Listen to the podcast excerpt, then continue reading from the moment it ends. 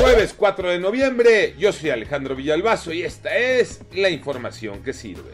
En lo legal no cambió nada. En lo político cambió todo. Por eso, hoy Emilio Lozoya está en la cárcel y no hace 15 meses cuando llegó extraditado de España Manuel Hernández. Debido a que no ha aportado más pruebas y ha incumplido con otros acuerdos, la Fiscalía General de la República solicitó la prisión para Emilio Lozoya, exdirector de Pemex, quien ahora se encuentra en el reclusorio norte. Su defensa dio a conocer que ya trabaja en la reparación del daño con Pemex para que así quite los cargos y con esto recupere su libertad. COVID-19, Iñaki Manero.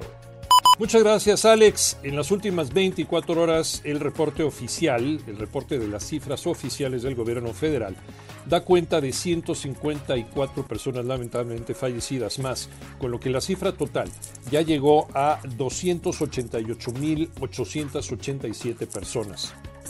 Adicionalmente hubo 2.660 nuevos contagios. Llegamos a 3.814.453 casos positivos por COVID-19. Y en información, el eh, subsecretario Hugo López Gatel descartó aplicar un refuerzo de la vacuna contra COVID, ya que no se requiere, dice que no hay evidencia científica para probarlo. Eso sí, Gatel no descarta que México pueda enfrentar una cuarta oleada de COVID-19. Así que a seguirse cuidando. ¿Cómo se reporta el Canelo Tocayo Cervantes?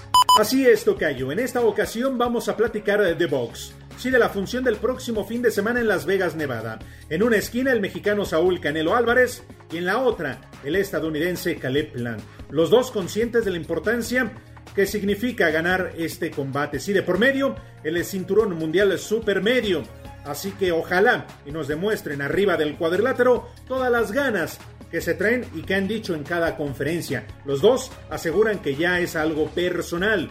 Ojalá y no nos terminen decepcionando y sobre todo tengamos una gran exhibición de este deporte que hace mucho no lo vemos. Yo soy Alejandro Villalbazo, nos escuchamos como todos los días de 6 a 10 de la mañana, 88.9 y en digital a través de iHeartRadio.